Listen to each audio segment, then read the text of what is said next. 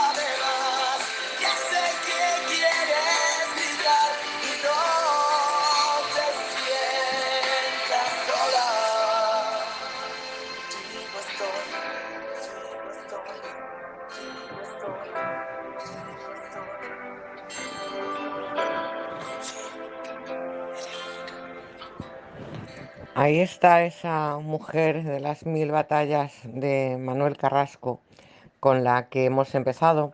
Hemos dicho que íbamos a hablar de grandes mujeres de, la literatura.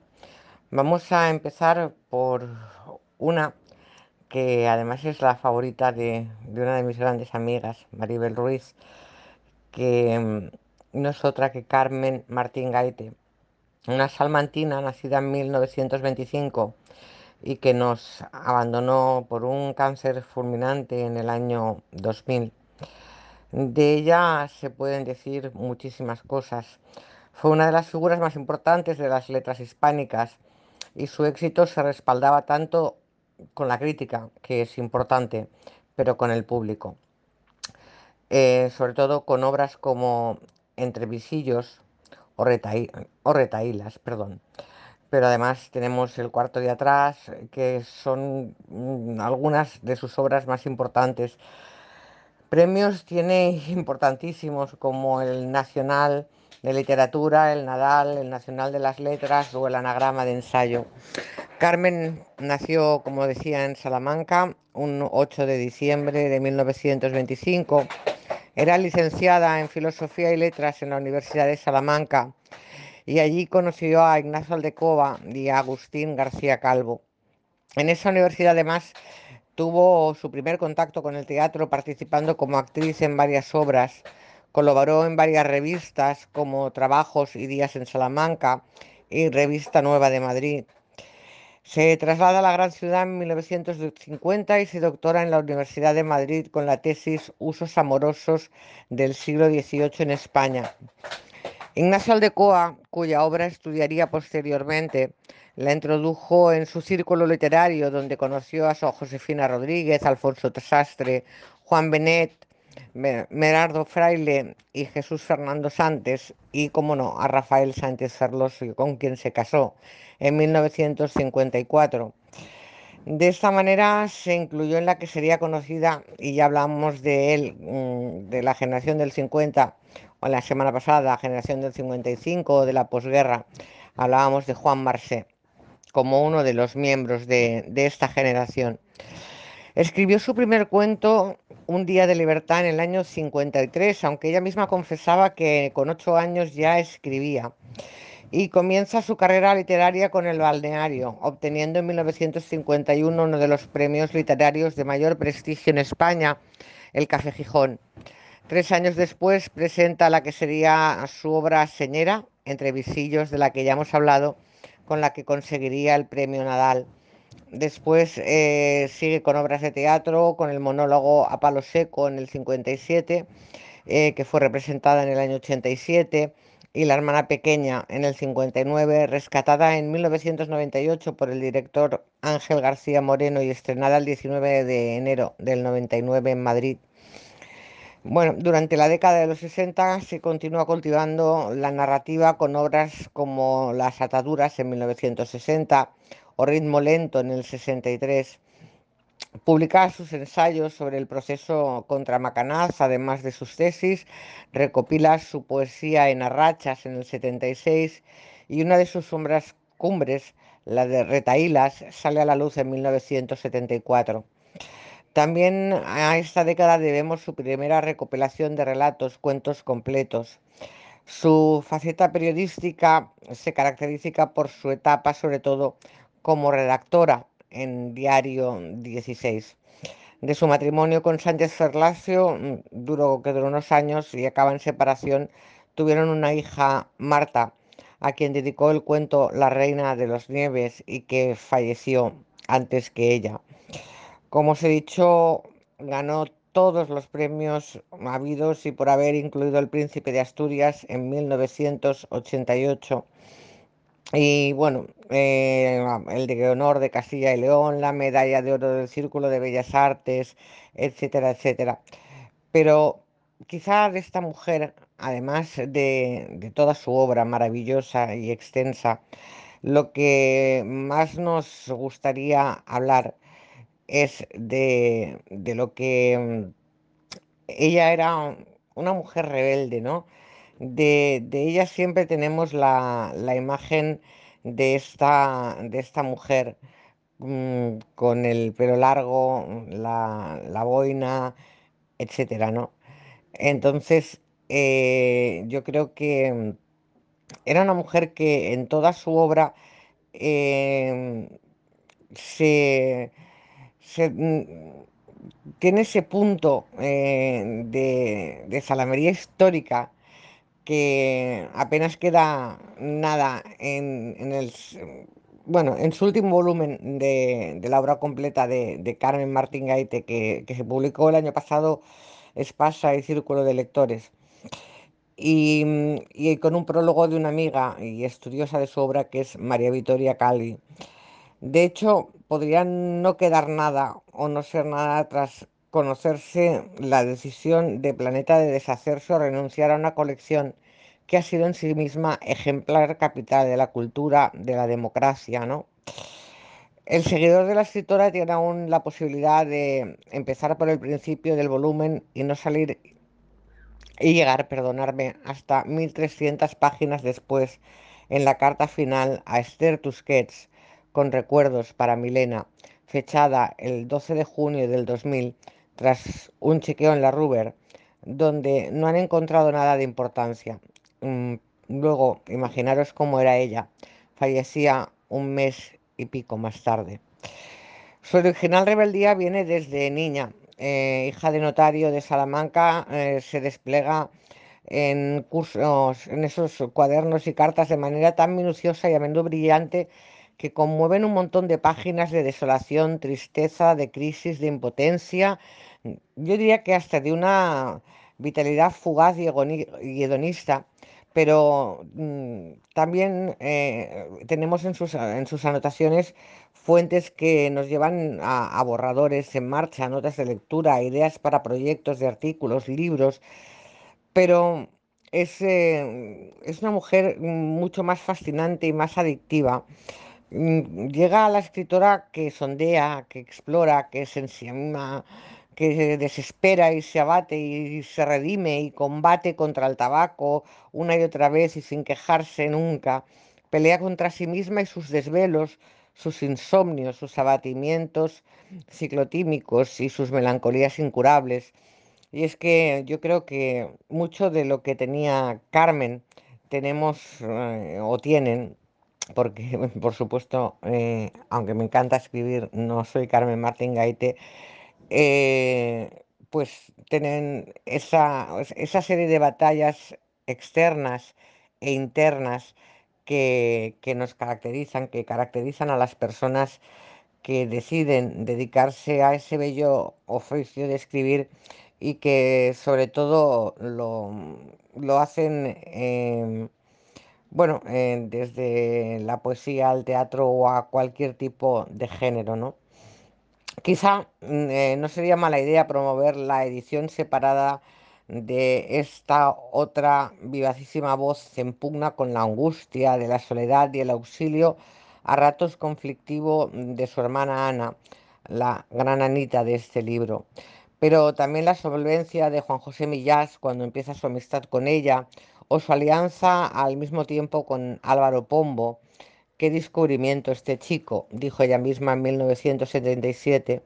Un poco más tarde, su vinculación afectiva con mm, Belén Gopegui y un grupo de jóvenes escritores eh, también se tiene como parte de, esa parte rebelde de ella, ¿no? Hay otras gentes en su armario afectivo desde antiguo, como el reservón y demasiado ilusto Juan Benet, pese a su a su apasionante epistolario o, precisamente por eso, ¿no? A su amiga Ana Gurruchaga, al amigo uh, Juan Lungares o el más fiel amigo todavía, Juan Carlos Seguillor, responsable de la invención de Caperucita en Manhattan, precisamente en Manhattan y en 1985, año criminal, o despistados como Pablo Lizcano, que activa una relación amistosa con esta Carmen hasta descubrir algo tarde que ella no es Carmen Laforet, que es otra de las mujeres de las que vamos a hablar hoy, ¿no? Decir de ella que en su paisaje de fondo habitan la obstinada meticulosidad de un padre que lo anotaba todo en sus diarios de cada día, la incomunicación pertinaz e insoluble con su esposo Rafael Sánchez Ferlosio, antes y después de su separación hacia 1970, la devoción intacta por su hija Marta y el dolor de su muerte en 1985, tras la pérdida de un primer hijo a los siete años de nacer, 30 años antes. Todo cristalizando como en un cuaderno de cruel y diáfano que mm, liberadoramente escribe en Estados Unidos. Las amistades de toda una vida, conocidas o no conocidas, empapan muchas de las páginas de esta mujer que no llevaba máscara, que era pura verdad y era vista por dentro. En la redacción de Diario 16 con Yubi Buscantamante y Miguel Ángel Aguilar y su ahijado Miguelito, o su enamoriscamiento de mm, de CS, que se diría que era Carlos Semprún. Eh, lo sabe José Teruel, según se dice y quizá debió indicarse. Su cuñada Gabriela Sánchez Ferlosio dejó de ser cuñada, pero siguió, siguió siendo íntima amiga, ¿no? Porque a veces pues se rompen los matrimonios, pero pueden suceder muchísimas otras cosas. Hoy pesará muchos em, la imagen de feliz novelista de los años 90. ¿Quién no ha visitado la ciudad de Salamanca y se ha hecho una fotografía al lado de- del monumento dedicado a esta gran mujer? Una mujer que, que la verdad que tenía, era un, un ser eh, benéfico, uno de, de- de sus mm, formas es que ella, mm, todo, la que, todo lo que la envolvía, todo lo que tenía por, por dentro, ¿no? La, la revolvía y hacía que, que saliera en, en esas novelas que a tantos y tantas nos han encantado y nos siguen encantando, encantando incluso releer años después, ¿no? Ella dice también que todo cambió cuando aparece Jorge Herralde como uno de sus hitos eh, positivos de una vida en la que nadie se había enterado, perdón, se había interesado por mis escritos tanto como tú, le dice. Nadie me ha tratado en este terreno tan bien. Tras su muerte, mm, la muerte de su hija a sus 50 años y en plena crisis de madurez y, climaterio, la gana de vivir le regresó con el éxito de los usos amorosos de la posguerra española y sus siguientes mm, novelas en la anagrama de Herralde y Lali Gubern. Y así le fue viniendo poco a poco la luz sobre tantas sombras.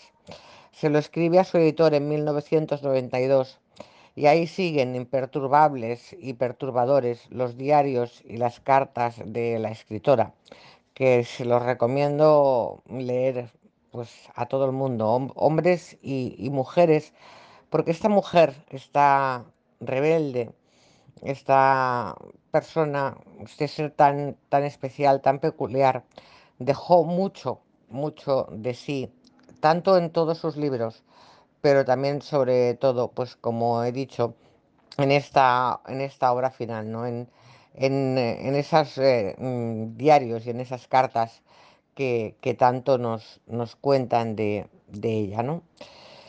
Vamos a, a dejar a, a Carmen eh, Martín y nos vamos a ir con, con otra Carmen, con Carmen Laforet. Carmen Laforet es conocida eh, porque fue la primera ganadora del prestigioso Premio Nadal.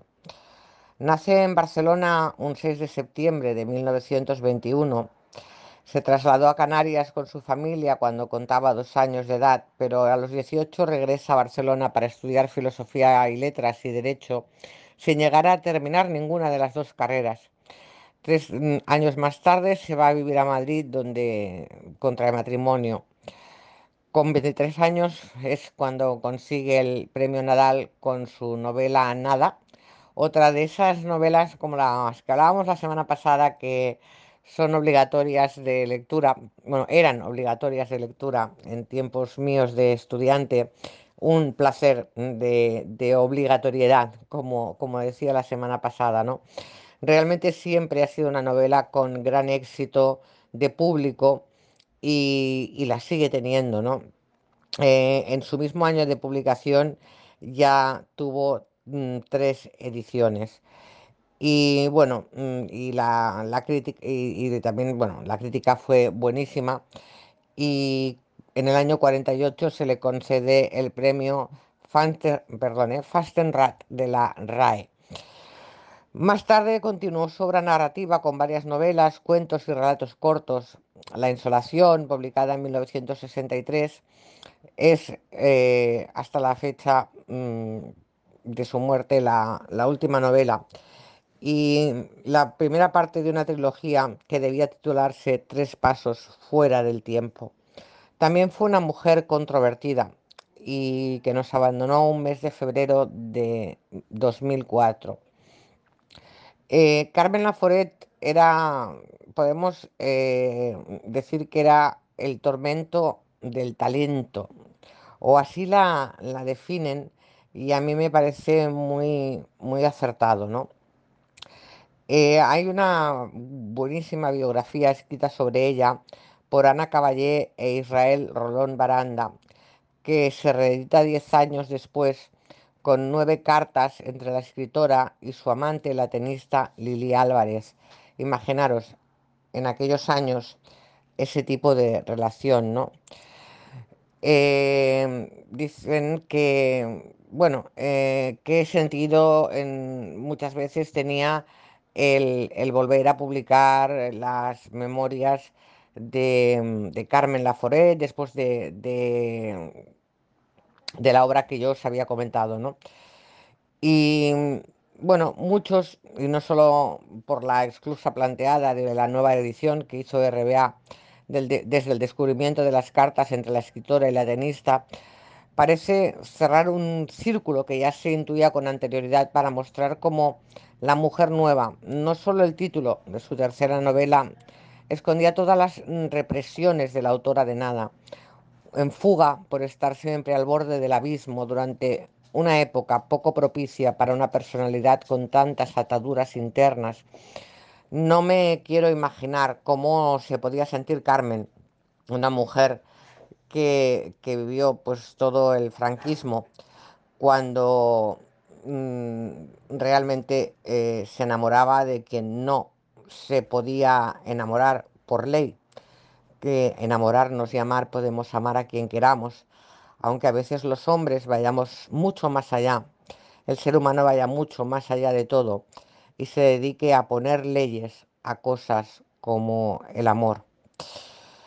Eh, hace un tiempo Alberto Olmos abogaba en las páginas de un periódico por eh, recuperar el sentido de, sus textos y si se habla de sus estudios literarios e históricos, se, su obra eh, cobra mayor sentido porque la tradición realmente es bastante escasa mm, al abordar pues vidas pasadas y sobre todo pues eh, la carencia remarcable si nos comparamos con la tradición europea, ¿no? De, de ir más allá de sus escritoras, como por ejemplo se ha hecho mucho con, con de Beauvoir, una de las, de las grandísimas de, de la literatura. Eh, pero bueno, mm, muchas veces eh, con la literatura pasa como, como la comida rápida, ¿no? Que es desechada cuando se difuminan las, las modas, ¿no?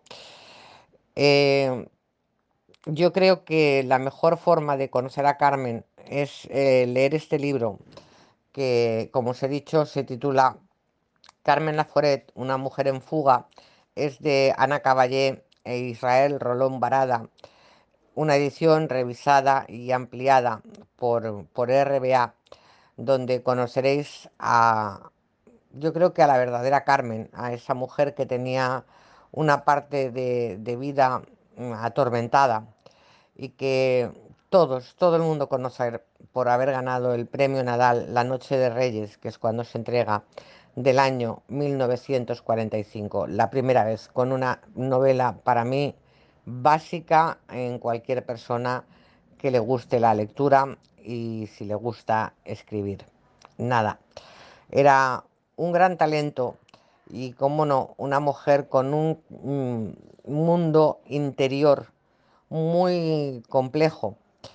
Quizá, eh, como hablábamos, como en el caso de, Carmen Martín Gaite, ¿no? Las, las mujeres eh, acostumbramos a, a tener un, un mundo, mm, siempre dicen, mucho más complejo que el de los hombres.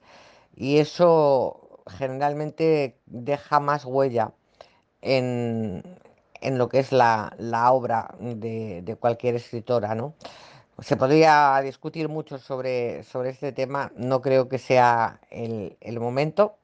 Solo quería hacer un, men- un homenaje un homenaje a esta mujer que, porque a veces parece que, que olvidamos a las grandes o a los grandes cuando por cualquier motivo pues eh, no conviene o no, o no intenta o no lo sé. Lo único que puedo decir es que mm, merece leerse tanto su obra como esa biografía que os he dicho y deciros que mm, a Carmen la enmudeció una de las enfermedades para mí más trágicas que existen en el momento y que es el Alzheimer. Moría un 28 de febrero de 2004 en Majadahonda. Esta es la, la Carmen Martín Gaite que os he querido revelar yo, una mujer que realmente, eh, perdón, la Carmen Laforet, no la Carmen Martín Gaite, hoy es que vamos de Cármenes, perdonadme, eh, la que os he querido reflejar yo, más que nada porque creo que es alguien a, reivindicar, ¿no? Alguien a, a, releer, alguien a buscar algo más allá de esa nada que a los que amamos los libros y la literatura, la mayoría conocemos y la mayoría hemos leído. Bueno, quiero hablar también hoy de, de otras, de otras cosas eh, importantes que son las, las siguientes. Quiero hablar de, de Rosalía de Castro. Eh, Rosalía de, de Castro, eh, el año pasado escribí un, un artículo sobre ella, ¿vale? En la revista del grupo Tierra Trivium, y en ella pues decía que hablaba de una mujer admirada por muchos motivos. En primer lugar, porque no tuvo una vida personal nada fácil, volvemos a lo mismo, ¿no? La enfermedad la persiguió siempre, hija de madre soltera que pertenece a la baja nobleza, y dicen que de un cura, hecho que no se pudo demostrar nunca. Eh, sus estudios sobre la su infancia pues son inciertos, pero los más recientes hablan de que, bueno, la pasa con su madre en Padrón y en una data desconocida se trasladan a Santiago. Lo que sí está claro es que con 17 años ya figura como participante de las actividades del Liceo San Agustín y en ella, en aquella época, a ella le gustaba el dibujo, la música y la declamación y participó en obras teatrales de aficionados. Se casa con Manuel Murguía, reconocido cronista, a quien conoce en Madrid, y pese a ser ya una enferma de tuberculosis, tiene seis hijos, de los que pierde uno con dos años, hecho del que nunca se recuperaría.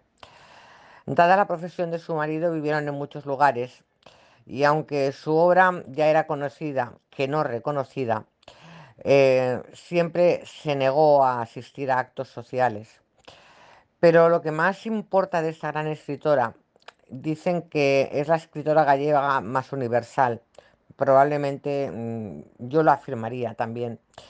Y es que eh, ella introdujo el gallego, que hasta aquel momento pues había sido menospreciado en la literatura, eh, con dos obras caudales. Una de ellas es Follas Novas y la otra es Cantares Galegos.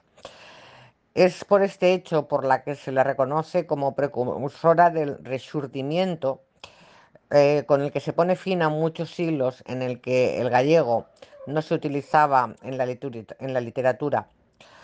Eh, la publicación en 1863 del libro Cantares Gallegos supone un acontecimiento de primer orden en el panorama literario gallego, en el que representa la vida de un pueblo pero es en Follas Novas donde ella se destapa como una narradora eh, en una colección de poemas en gallego y contiene su manera ah, de, vivir eh, su vida, su esencia vital y su mensaje de denuncia.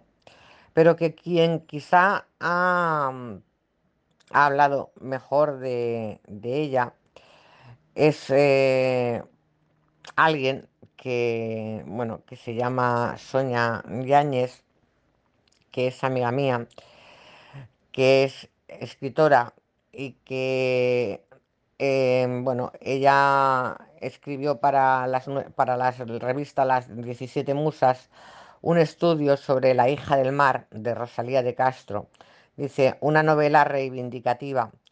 No os lo voy a leer entero porque ya sabéis que muchas veces el tiempo nos apremia Pero mi amiga Sonia dice que La hija del mar es la primera novela de Rosalía de Castro, novela que bebe del romanticismo. Situada en las tierras de Muxía, la trama gira en torno a las desdichas de tres mujeres, Teresa, Esperanza y Candora, cuyas vidas son destrozadas por el personaje de un extranjero, un pirata vironiano, Alberto Ansot. Mm, Bueno, mm, habla mi amiga Sonia de un poco de, la vida de, de Rosalía de Castro y bueno, también habla de cantares gallegos que la sitúa como precursora con Curros Enríquez y Eduardo Pondal del Resurgimiento gallego. En 1871 se traslada a La Coruña desde Murgía y tiene a su cargo el Archivo de Galicia y más tarde a Santiago, donde dirige el de allí y el de la universidad. Mientras eh, Rosalía compatibilizaba la escritura con, ya hemos dicho, una vida doméstica con seis hijos y ya hemos dicho que nunca, nunca quiso asistir a actos sociales. La hija del mar, que es la obra que analiza Sonia, es una, para mí y para ella, lo hemos comentado, y para ella y para mí, perdón, es una novela, esto de tener, de que hablo siempre yo, me lleva a ciertos errores, disculparme. Es una novela reivindicativa, una novela que bebe del romanticismo. Se sitúa en las tierras de Muxía y la trama gira en torno, como hemos dicho, a estas tres mujeres y a este pirata vironiano llamado Alberto Ansot. El pirata, ah, pirata, perdón, abandona a Teresa, una huérfana de 18 años y embarazada de un hijo suyo. Teresa, años más tarde, pierde a su pequeño hijo arrebatado por las olas y adopta a una niña encontrada por los marineros. Y Esperanza, la huérfana que ha sido rescatada de un naufragio en extrañas circunstancias, a la que Teresa criará y educará. 19 años más mm, después, el marido de Teresa regresa y se encapricha de Esperanza, todavía una niña, y la tiraniza dentro de un hogar convertido en una prisión. Es la novela que descubrirá el depravado vínculo de Candora y Esperanza con Ansot. Recuerdo perfectamente, por primera vez, dice ella, eh, cuando leí el poema Negra Sombra de Rosalía de Castro y el impacto que me provocó. Desde, entonces he ido leyendo su poesía y algunas de sus novelas, pero hasta hace poco no había leído La hija del mar. Teniendo en cuenta la época y la situación, fue una novela reivindicativa para la mujer en el entorno intelectual y también atrevida por denunciar a través de personajes como Teresa y Esperanza, que viven un infierno silenciado, hechos truculentos y depravados en el ámbito familiar. La denuncia de los derechos de la mujer a escribir queda plasmada en el prólogo. Antes de escribir la primera página de mi libro, permítase a la mujer disculparse de lo que para muchos será un pecado inmenso e indigno de perdón, una falta de que es preciso que se sincere. También nombra a otras literatas a las que admira por su cualidad literaria y por la lucha por los derechos de la mujer. La novela también es un desahogo consciente y subconsciente de Rosalía, pues dice, concebido en un momento de tristeza y escrito al azar, sin tono y sin pretensiones de ninguna clase.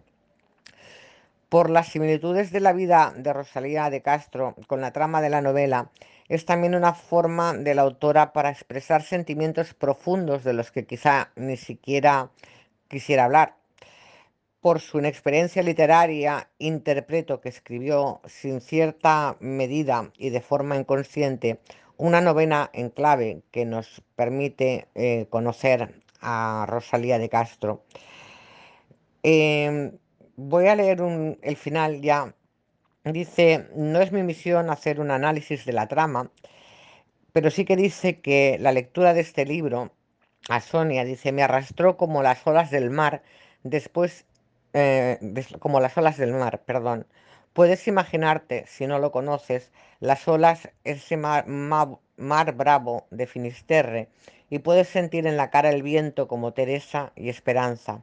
Sentir empatía por unas mujeres que en su locura lucharon para salir del infierno que vivían con dignidad y dieron voz a muchas otras mujeres reales que por desgracia están viviendo el infierno. Para mí hoy hablar de, este tema es algo especial eh, porque soy de esas mujeres que conoce lo que es el infierno. Eh, voy a, mm, a la música, voy a, a poner eh, un poquito de, de música para relajarnos, porque considero que la lucha de las mujeres está, tiene que estar más viva que nunca. Y por eso lo voy a hacer eh, con un tema que a lo mejor no tiene nada que ver, pero que mm, a mí me encanta, que es de Bon Jovi. Vamos a darle eh, fuerza al- a la tarde, a la noche, a la mañana, porque este mm, tema de, Bon Jovi eh, dice es, mi vida, es ahora o nunca. Y como más tarde hablaremos del, tema del, COVID, pues eh, yo creo que lo mejor es eh, decir y pensar todos que es nuestra vida, que es ahora o es nunca, y que sigamos luchando y tomando todas las precauciones que se tienen que tomar. Luego hablaremos también de una novela, una novela más actual, y de otra amiga mm, que tiene blog y que se dedica a hablar de muchos temas y a la que también podéis seguir en Twitter porque es muy interesante y que es Kelafón. Pero ahora nos vamos a descansar un poquito mm, con Bon Jovi.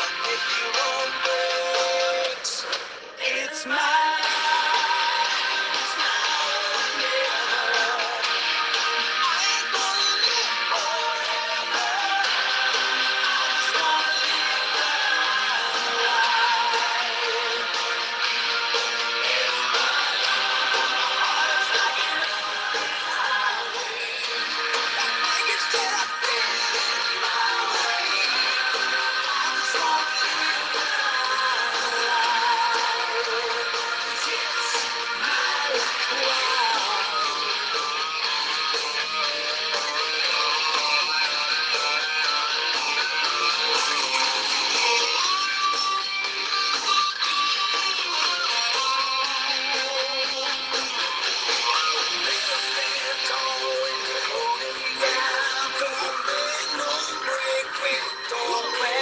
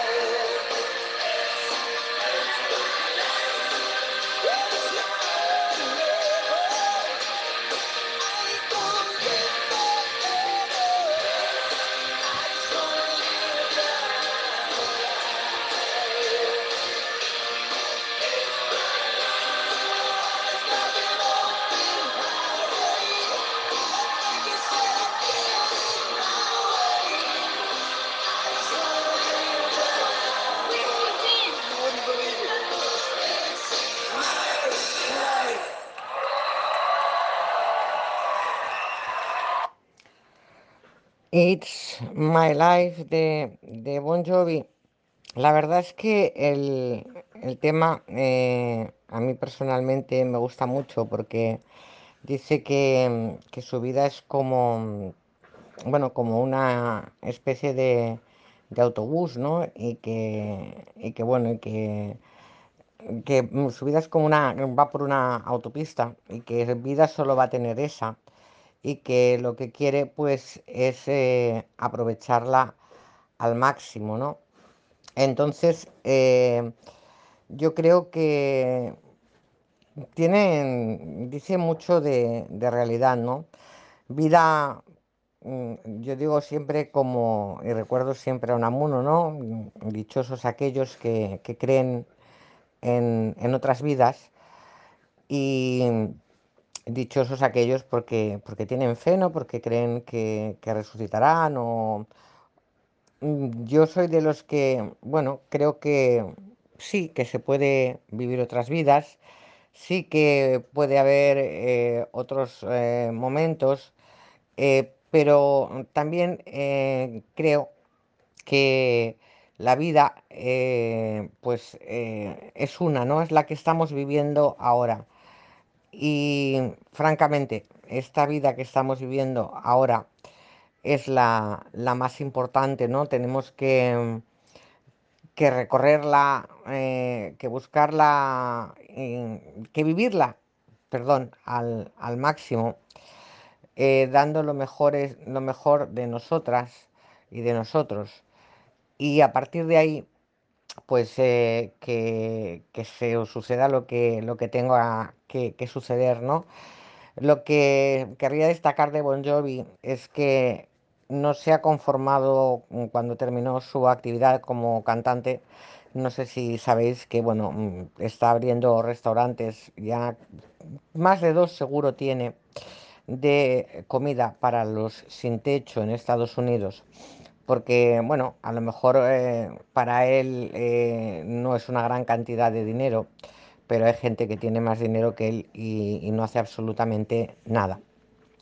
Habíamos dicho que íbamos a hablar de, otra mujer de letras y de otra mujer eh, que conozco, no personalmente, sí a través de, de las redes, que se llama Quelafont, que está en Twitter, ¿vale? Y que es arroba Kela con Q, ¿eh? Sería Q-E-L-A guion bajo font Vale, yo mm, de vosotros la seguiría porque siempre publica cosas muy, muy interesantes. Y a principios de, esto es una deuda que, que tengo con ella y conmigo, porque a principios de, de lo que es el, el mes de, del de junio, escribió sobre una novela de, que, de Marina Ginestá que se llama Otros vendrán y que está en el blog de, de WordPress de, de Kela, ¿vale? Que, que se llama eh, Kelafont, así, así de sencillo, todo junto, eh, por si queréis seguir su blog, ¿no? A mí me llamó mucho la atención este tuit porque, bueno, yo soy de Barcelona y hay una época que, que mi ciudad, eh, que es la cuna del anarquismo en España, eh, vive lo que se conoce como la, como la Semana Trágica.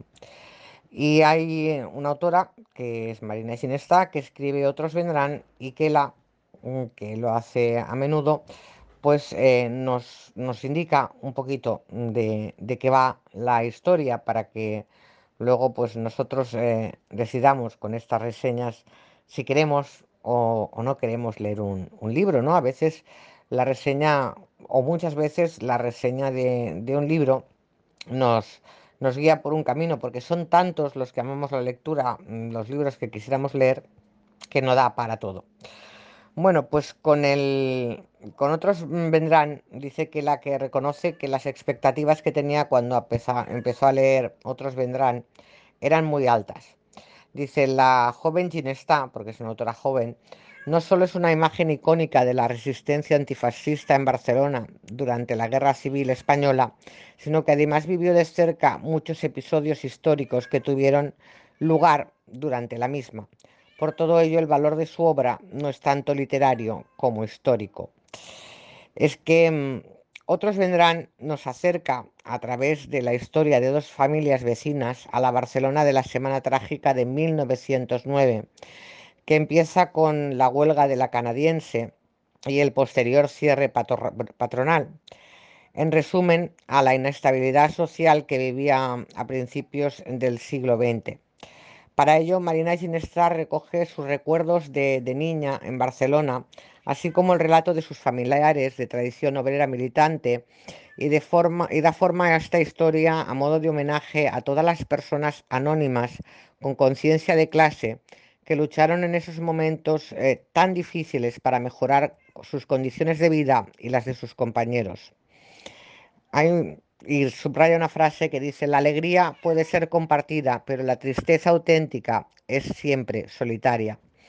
Los personajes están basados en personas del entorno de la propia Marina Ginestá y sobrellevan los reveses de la vida de la mejor manera que pueden. Después de la tormenta, es un, un trocito que voy a leer. Después de la tormenta ha vuelto la calma. Una calma hecha de la muerte de unos cuantos, del exilio y la prisión de otros, del silencio de todos. Los duelos, las heridas y las lágrimas están bien escondidos, muy dentro de las casas, en los corazones, en el tiempo, pero sin perder la vista la dignidad y los ideales. El ideal libertario no es solamente una doctrina, una esperanza para el futuro, es también una moral, una regla de conducta. Y de este ideal participan todos, hombres, mujeres, niños y niñas. está recoge muy bien el papel de las mujeres en la lucha obrera, no solo como protagonistas de las huelgas, que tenían ah, en su abuela materna un gran referente, sino también como correas de transmisión en la retaguardia, cuidadoras, gestoras, informadoras. Al igual que veíamos el papel oculto mm, de las mujeres en algunos de los principales episodios de la historia en el libro de Carolín Criado Pérez, La mujer invisible, Ginestá nos presenta unas mujeres que no dudan en tomar la iniciativa a la hora de llevar a cabo acciones que critiquen la forma de hacer de sus compañeros. Harían bien en moverse un poco en ese grupo de incapaces, si fueran mujeres los responsables de las compras, habrían mirado un poco más de cerca los garbanzos. Marina Ginestá cuenta esta historia desde la distancia física, pero también temporal y, por qué no, emocional. En todo momento deja claro que los episodios relatados están aderezados por la imaginación de, lo, de quien lo recuerda, pero eso no es nada nuevo, ¿no? Yo creo que los recuerdos de todos, los nuestros, los tuyos, los míos, los de él, los de ellos, siempre están aderezados por, por, nuestra imaginación, ¿no? Pero sin dejar de reivindicar la esencia de dichos recuerdos. Y es que de la Barcelona de la Semana Trágica siempre se pinta la, misma fotografía, ¿no? Quizá la que durante muchos años ha querido ser la fotografía de esa Barcelona donde ardían las, las iglesias. Pero la, historia es mucho más complicada, tiene mucho más trasfondo. La historia, historia, no ya la de Marina Ginestá. Eh, estamos hablando de la primera gran revolución obrera en España en la zona más industrializada de España y en donde nace el movimiento anarquista, ¿no? Entonces eh, yo creo que mm, eh, se tendría que cambiar mm, esa imagen porque en esa revolución participan un poquito todos, todas las clases sociales mm, y todos los estamentos y partidos políticos, incluidos los que ya por aquel entonces piden la independencia de, Cataluña, todos están metiendo mano en un momento histórico. Y esos tiras y aflojas a veces terminan como terminan, porque no se puede obligar a la gente muchas veces a hacer lo que no quiere. Em, dice que hay que desconfiar de ella misma, de los recuerdos demasiado completos, demasiado bien construidos. A veces lo que queda en toda su pureza no es más que un gesto, una mirada, un silencio. Y a pesar del sufrimiento, de las vidas truncadas y las batallas perdidas, Marina Ginesta finaliza su libro con esperanza. aquella imagen de la revolución que se perfilaba en el horizonte ha retrocedido cada vez que hemos dado un paso adelante. Sin embargo, hay que aguantar. Después de nosotros, otros vendrán. Eh, se publicó en 2019 por eh, ediciones Espuela de Plata. Eh, otros vendrán, ¿no? Porque las cosas mm, deberían o tienen que cambiar o deberían cambiar. Muchas gracias, Kelafon. Ya mm, he cumplido esa deuda que, tenía con, contigo, que habíamos hablado y que realmente, pues, eh, bueno, eh, yo quería hablar de ti porque creo que haces muy buen... Me encanta seguirte en Twitter, me encantan las cosas que escribes y mm, yo recomiendo a todo el mundo seguir a Kela. Acordaros que es eh, Kela-font en Twitter y que tiene su, su mm, blog en WordPress donde hace reseñas como esta, ¿vale? Que se llama sencillamente Font. Y tenemos que ir a la actualidad, tenemos que ir a una actualidad que parece que, no quiere cambiar, que es machacona, que es un, un no parar de hablar de, lo mismo, ¿no?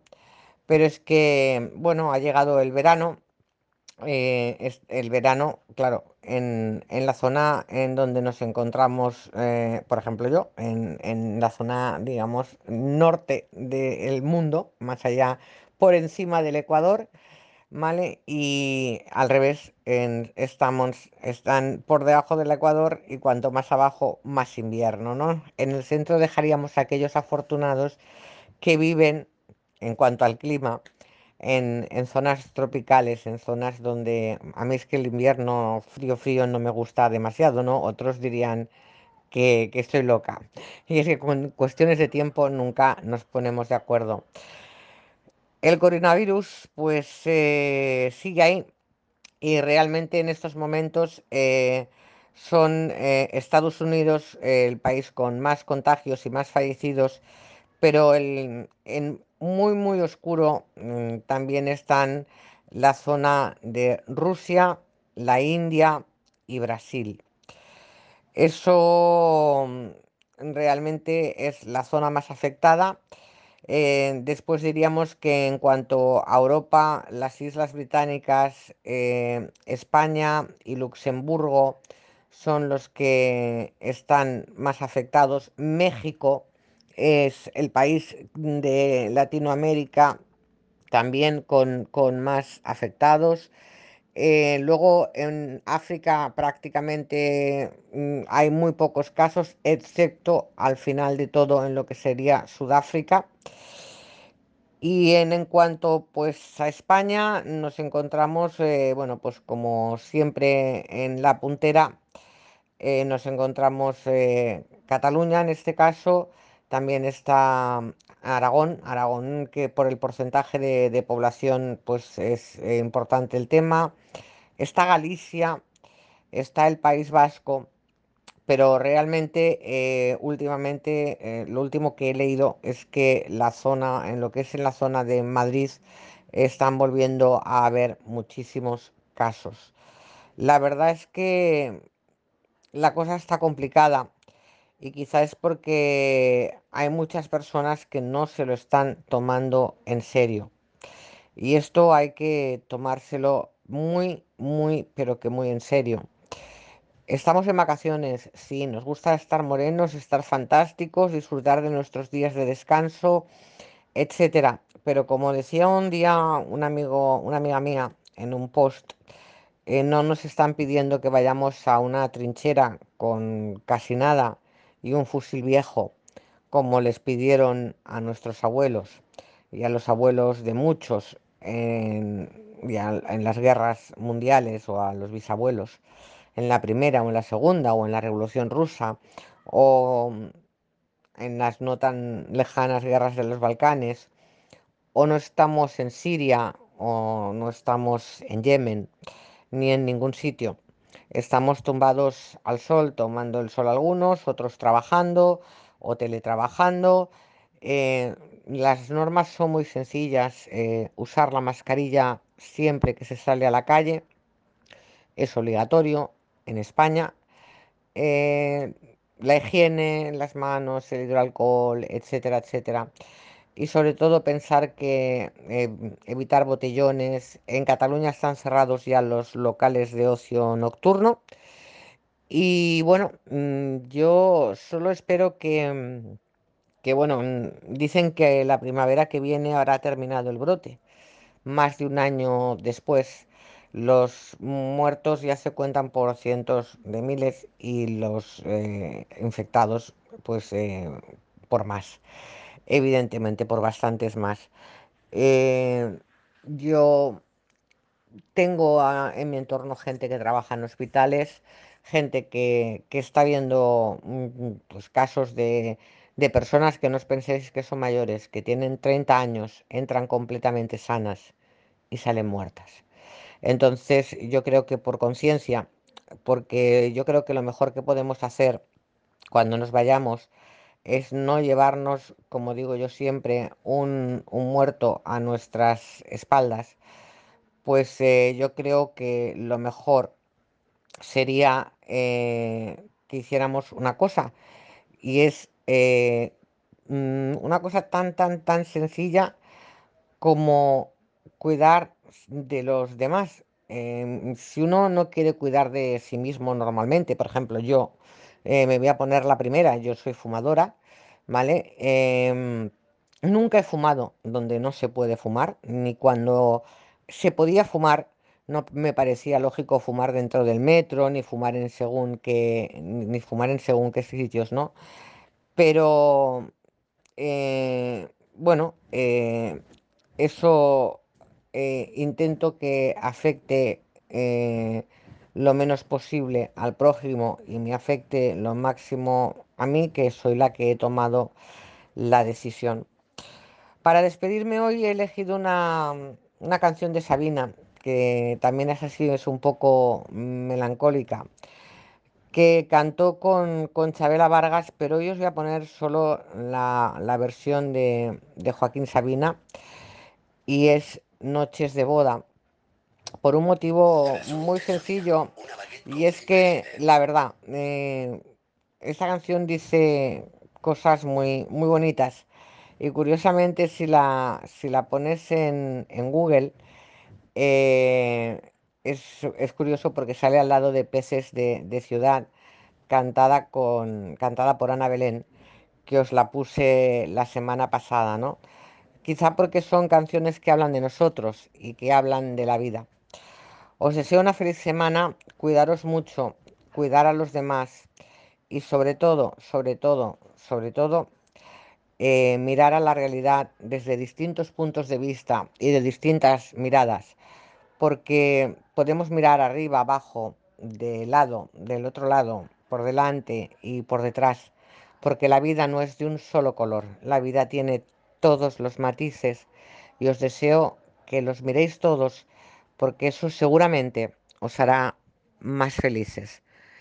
Esas noches de boda de Joaquín Sabina, nos despedimos hasta el martes que viene. Que seáis muy felices.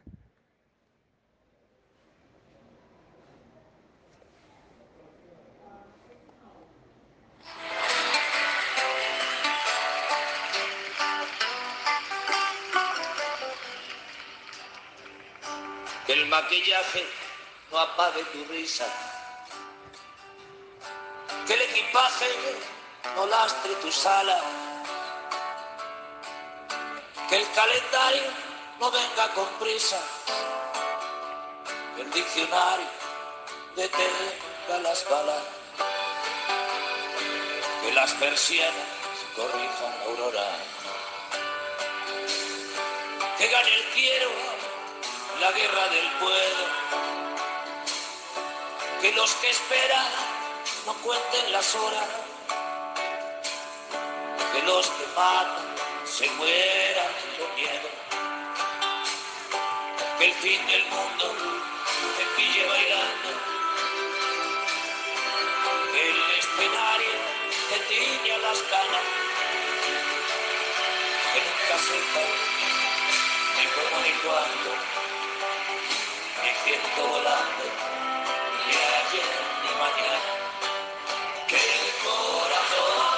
se pase de moda, que los otoños me duelen la piel, que cada noche sea noche de boda, que no se ponga la luna de miel.